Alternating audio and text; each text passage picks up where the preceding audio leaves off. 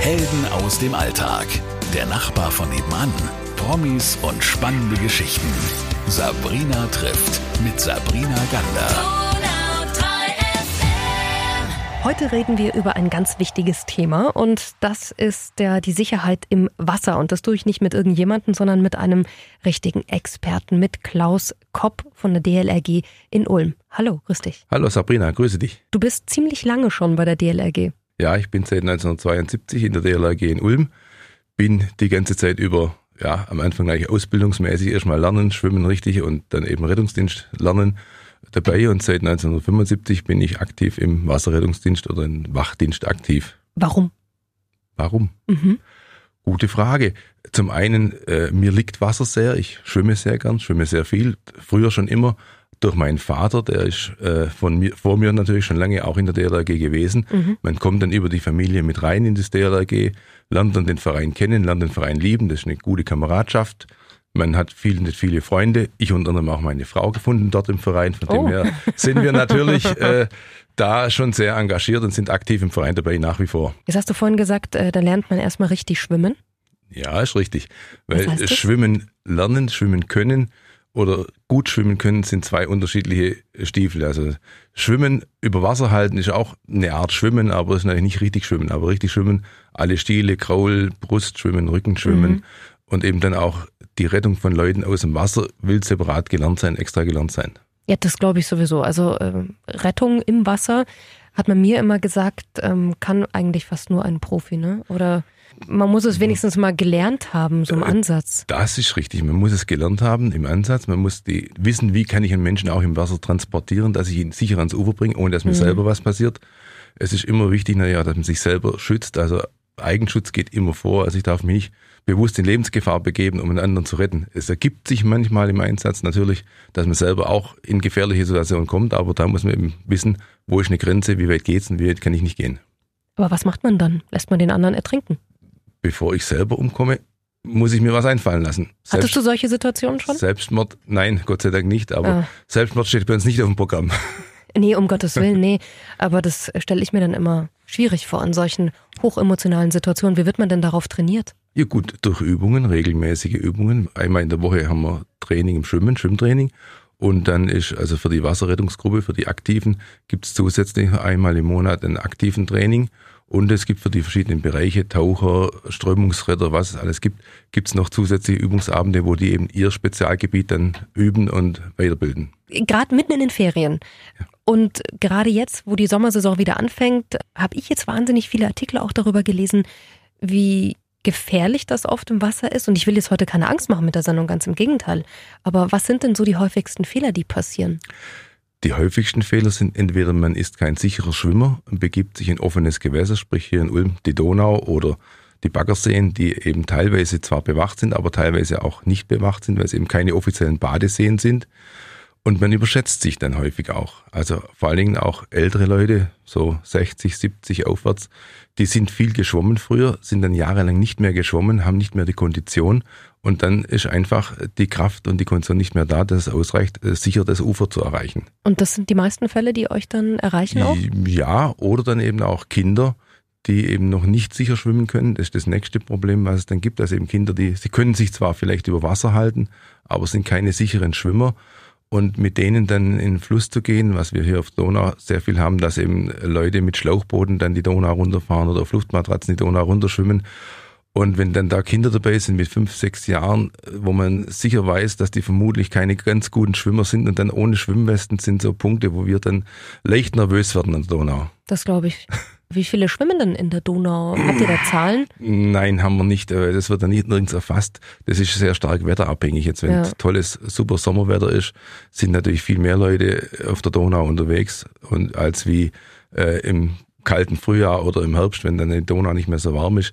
Auch ein bisschen das Problem bei der Donau ist, die schwankt mit der Temperatur sehr stark. Jetzt mhm. momentan wird das Schmelzwasser von den Alpen runterkommen über die Iller da ist die Donau relativ frisch und da ist dann auch gefährlich für den Herz-Kreislauf, dass man eben, wenn man in die Donau geht, nicht abgehärtet ist, dass dann äh, irgendwann die Pumpe versagt.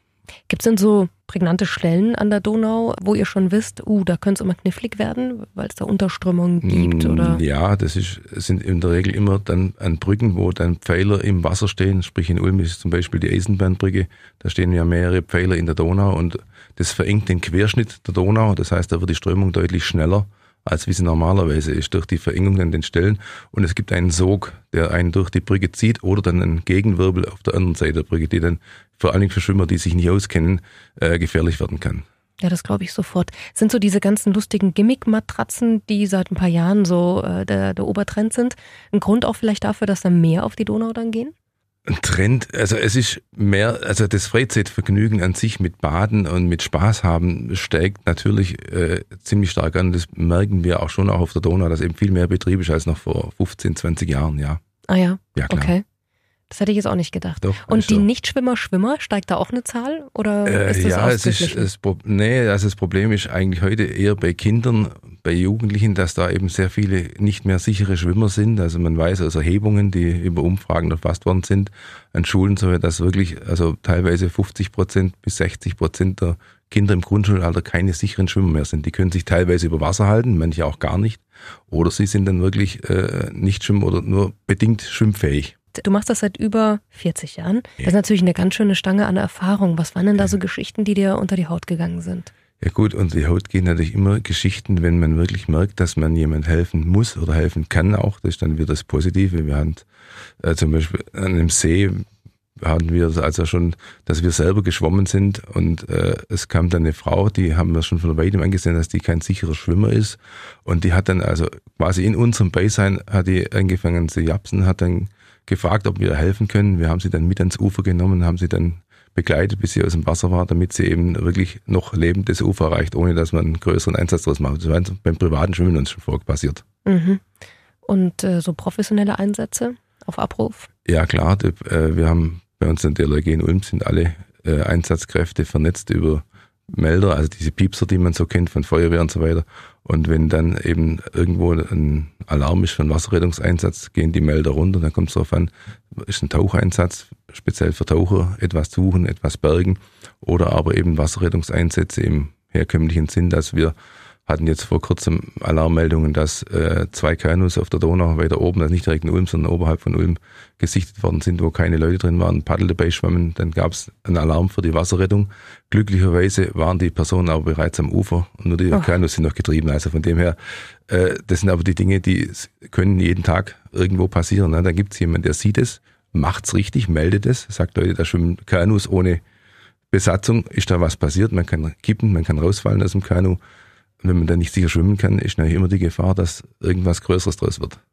Was mache ich denn, wenn ich jetzt an der Donau spazieren gehe und ich sehe, irgendwas ist da komisch im Wasser, ich bin aber gar nicht fähig und das mache ich jetzt ganz persönlich wirklich so, ich wäre Mhm. gar nicht fähig, jemanden da rauszuziehen. Rufe ich die Feuerwehr an. Die äh, Notfallnummer in diesem Fall ist immer die 112. Die Feuerwehrleitstelle oder die Rettungsleitstelle in Ulm, die integrierte Leitstelle, äh, löst dann die entsprechenden Alarme aus und organisiert eben den Einsatz für die Wasserrettung, die dann stattfinden wird. Das ist stark. Okay, dann haben wir das schon mal gelernt. Ja. Bei mir ist heute Klaus Kopp, DLRG. Ist dein Hobby, muss man ja sagen. Ja, Menschen retten ist dein Hobby. ich, ja kann man Seit so über sagen. 40 Jahren. Nee, jetzt mal ehrlich, das ist ja Ehrenamt. Ja, das ist alles ehrenamtlich. Die DLRG funktioniert ausschließlich ehrenamtlich. Wie Die Einsatzkräfte sind, wie, gesagt, wie vorher schon gesagt, äh, mit Piepsern ausgestattet, die dann im Alarmfall einfach losgehen und eine Meldekette auslösen. Und wir dann die Wache besetzen, die Fahrzeuge, die Boote besetzen und dann eben gucken, dass wir an den nächstmöglichen Punkt ins Wasser kommen, wo es notwendig ist oder wo, wo es erforderlich ist eben. ne? Weil wir haben ja immer wieder Kraftwerke dazwischen, schl- äh, wo dann auch jetzt Donau aufwärts von Ulm aus keine Schleusen mehr da sind, sondern muss man dann eben dort an die Stelle fahren, wo es zum Einsatz geht. Ja, und wenn man über Ehrenamt spricht, du hast vorhin auch diesen Piepser erwähnt. Den hast du dann in der Arbeit mit dabei oder wie, wie kann ich mir das vorstellen? Ja, das ist ein, ein Melder, der äh, hast du immer dabei, also außer vielleicht im Urlaub, Mhm. aber ansonsten äh, sieben Tage, 24 Stunden kann das Ding losgehen. Das ist ja Wahnsinn. Wie viel seid ihr, die das machen?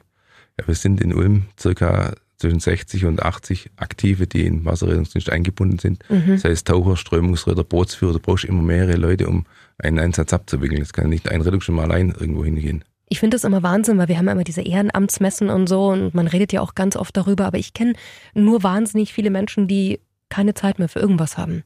Da frage ich mich dann immer, wie nehmt ihr euch die Zeit? Ich finde das faszinierend und bewundernswert ja auch. Ja gut, die Zeit, also wie gesagt, wenn man seit vielen Jahren das macht, Ja. äh, man nimmt sich dann wirklich einfach die Zeit für den Sport, für das, das ist ja auch ein Sport, Schwimmen ist ja auch ein Sport, ein, Mhm. ein Sport ist ausgleichend zum Stress in der Arbeit und so weiter.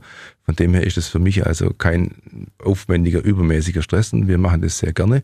Und wir sind alle eigentlich immer aktiv mit dabei, wenn es dann um was geht. Es kommt nachher dazu, es gibt auch mal ein Fest, man wird mal gefeiert. Ja, das gehört dann auch dazu, zu dem ehrenamtlichen Verein. Da gibt es einmal im Sommer ein großes Sommerfest, wo dann eben die ganzen Aktiven und die Partner mit eingeladen sind. Die Partner müssen es mittragen. Das Ja, das Nächste. stimmt. Ja. Gut, du hast deine Frau, hast du erzählt, kennengelernt dort, Jo. ne? Klar. Dann ist natürlich super. Da sind dann, wenn beide die gleichen Interessen haben, ist es natürlich relativ einfach. Und Ja. wie gesagt, unsere Kinder sind auch beide aktiv im Verein und der Enkel ist jetzt Mitglied, aber noch nicht aktiv. Der ist ja auch noch nicht so alt, oder? nee, der ist neun Monate alt, aber er ist Mitglied im Verein. Damit er schon mal weiß, was auf ihn zukommt. Genau. Okay, also ihr könnt alle richtig schwimmen. Wie oft trainiert ihr? Ja gut, einmal in der Woche ist bei uns aktiven Training. Das ist im Waschbad draußen. Da ist, sind, haben wir zwei Stunden Schwimmtraining. Da ist in der ersten Stunde sind die Kinder dran, die noch am Trainieren, am Lernen sind, am Üben sind. Schwimmkurse laufen da ab. Und äh, in der zweiten Stunde sind dann die Aktiven dran, die eben in der ersten Stunde am Beckenrand stehen und in der zweiten Stunde dann selber trainieren für ihren täglichen Bedarf, sage ich mal. Ja. Bei mir hört man ja immer äh, im Intro und Outro dieser Sendung äh, Helden aus dem Alltag.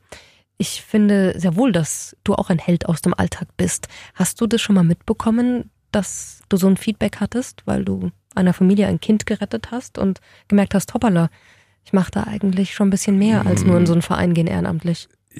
Also so eine, einen direkten Feedback kriegt man in der Regel nicht auf diese Art und Weise. Also man hilft, man versucht zu helfen, wo es geht. Es gibt ja auch große Veranstaltungen wie das Nahbade, wo dann hunderte von Leuten, tausende von Leuten im Wasser sind. Aber da gibt es ein Feedback, dass da jetzt jemand gerettet hast, sowas ist eigentlich eher unwahrscheinlich.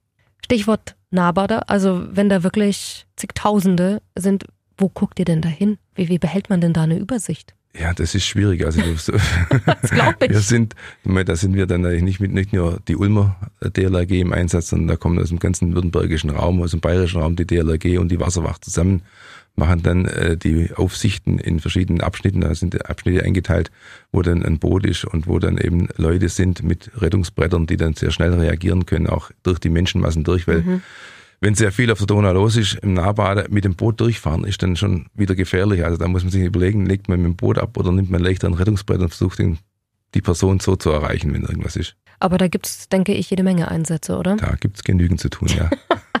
Hast du jemals da schon mitgefeiert? Nee, ist immer Arbeit gewesen. Äh, Feiern danach vielleicht, ja, aber äh, während dem Nahbaden ist Feiern bei uns weniger. Ja, das glaube ich. Adrenalin bis unter dem Pony wahrscheinlich, Ja, oder? genau. kann Aufpassen, gucken, was passiert. Vor allen Dingen, es gibt natürlich viele Leute, die fangen morgens um sechs schon an zu trinken und kommen dann mittags um vier in die Donau runter. Ja. Was da los ist, können Sie sich vorstellen. Man hat es vielleicht schon gesehen äh, sogar. Ja, okay. Auch schon miterlebt vielleicht, manche Leute. Ja. Überschätzen sich viele auf dem Wasser und im Wasser? Ja, ja, definitiv. Weil eben viele meinen, ja, ja, das Wasser, wir haben in Ulm manchmal einen relativ niederen Pegel, nur 1,20 Meter, 20 Meter, 30 Meter, 50. Da können viele Leute stehen. Aber sie rechnen nicht mit der Strömung, die da ist, weil die Donau ist ein strömendes Gewässer, kein stehendes Gewässer wie im Baggersee. Äh, Von dem her ist das natürlich immer eine Gefahr. Es gibt Untiefen. Das Wasser durch die Strömung reißt mal Kies mit, legt Kies irgendwo anders ab, dann hast du plötzlich ein Loch. Ja, das sind so die Dinge, die dann gefährlich sind, wenn man nicht sicher schwimmen kann und oder sich selber weiß, wie man helfen kann, wenn man untergeht. Jetzt reden wir immer über die Donau. Bleiben wir doch mal bei Seen, also bei stehendem Gewässer eher. Ich habe auch da das Gefühl, dass man ja irgendwie nach dieser langen Winterzeit ähm, das erste Mal wieder im Wasser ist. Und mir geht es so, also ich bin aber auch wirklich ein Angsthase, was das Wasser angeht. Ist wirklich so. Also ich traue mich nicht, weit raus zu schwimmen, aber ich weiß, das machen aber ganz viele, weil sie denken, das geht. Kann man sich irgendwie trainieren? Hast du irgendwie einen Tipp, wo du sagst, ja, mach doch erstmal so wie beim Joggen? Ja, zum einen, äh, Angst ist ein schlechter Begleiter. Muss ich dazu Ich sagen. weiß. Respekt vor dem Wasser, würde ich sagen, ist viel besser Richtig. als wie Angst. Weil Angst ist immer negativ besetzt. Ja, ich muss Respekt haben vor jedem Wasser. Ich kenne die Gewässer nicht, also die, die ich jeden Tag sehe und reingehe.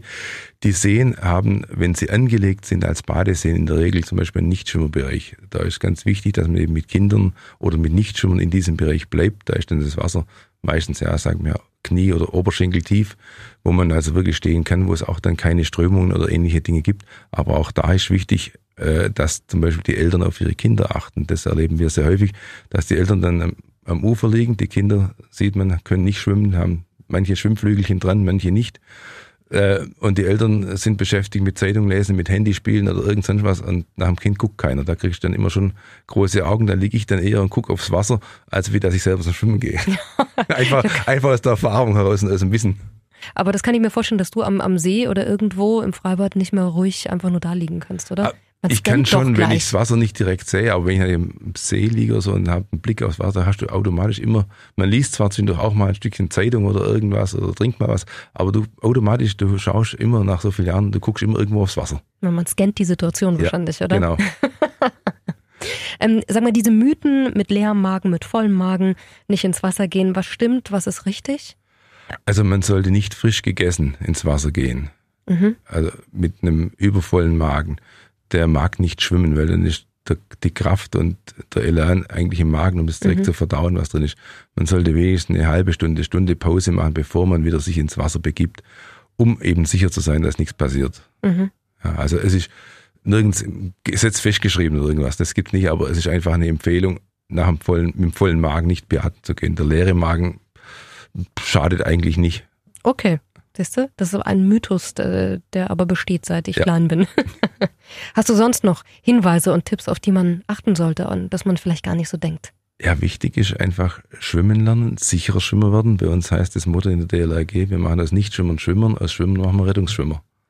Ja, das, das heißt, bei euch, bei euch kann man auch trainieren. Einfach, ja, natürlich. Ne? Und können, Kurse wir machen. Haben, ja, klar, wir bieten Kurse an. Wir haben im elf Schwimmkurse parallel laufen innerhalb der Woche. Wir unterstützen die Schulen in Ulm mit äh, Schwimmunterricht im in der Schule, im Schulschwimmen. Also das ist ganz wichtig für uns, dass da einfach die Kinder relativ frühzeitig schwimmen lernen und dann eben äh, weitermachen. Wir, die, wir trainieren ja die Kinder, die bei uns im Verein dann aktiv sind als Mitglied.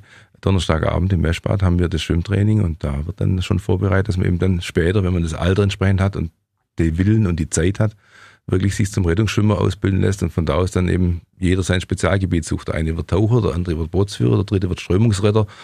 Da gibt's dann alle Möglichkeiten. Und damit haben wir auch die Frage Nachwuchs äh, abgehakt. Ja. Jetzt gib uns noch die Website. Wo kann man sich denn darüber informieren, über all das, was du gerade erzählt hast? Ja, das ist www.ulm.dlrg.de, ist unsere Homepage von der DLRG in Ulm. Auf Facebook sind wir auch zu finden, also von dem her kein Problem. Dann sage ich danke, dass du uns das heute alles erzählt hast, Zeit gefunden hast und ähm, ich fand es super interessant und sag danke im Namen aller, die noch nie Danke gesagt haben, an euch, äh, dass Gerne ihr das geschehen. tut im Ehrenamt. Gerne geschehen. Freut mich sehr, danke. Helden aus dem Alltag. Der Nachbar von nebenan. Promis und spannende Geschichten. Sabrina trifft mit Sabrina Gander.